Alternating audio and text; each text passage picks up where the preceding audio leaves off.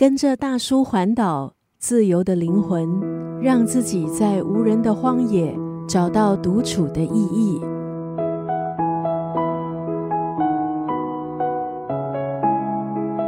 今天在九六三作家语录分享的文字，出自这本书《大叔 Ojisan on the Road》。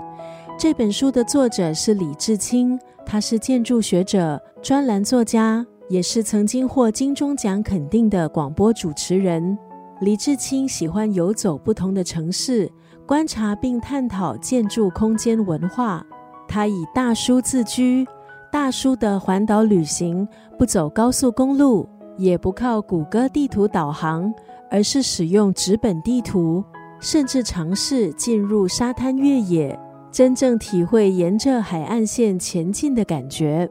这趟旅行没有特定的目的，只是为了探索未知领域的吉普车环岛之旅。除了是对土地的观察，还有记录，也让人看到不一样的台湾和不一样的自己。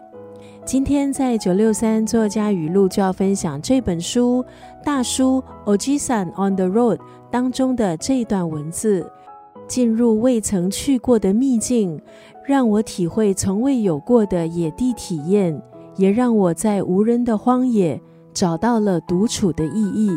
这本书鼓励我们打开我们的感官，去感受这个世界，走入荒野，给自己一个机会。做一次人生壮游，进入未曾去过的秘境，让我体会从未有过的野地体验，也让我在无人的荒野找到了独处的意义。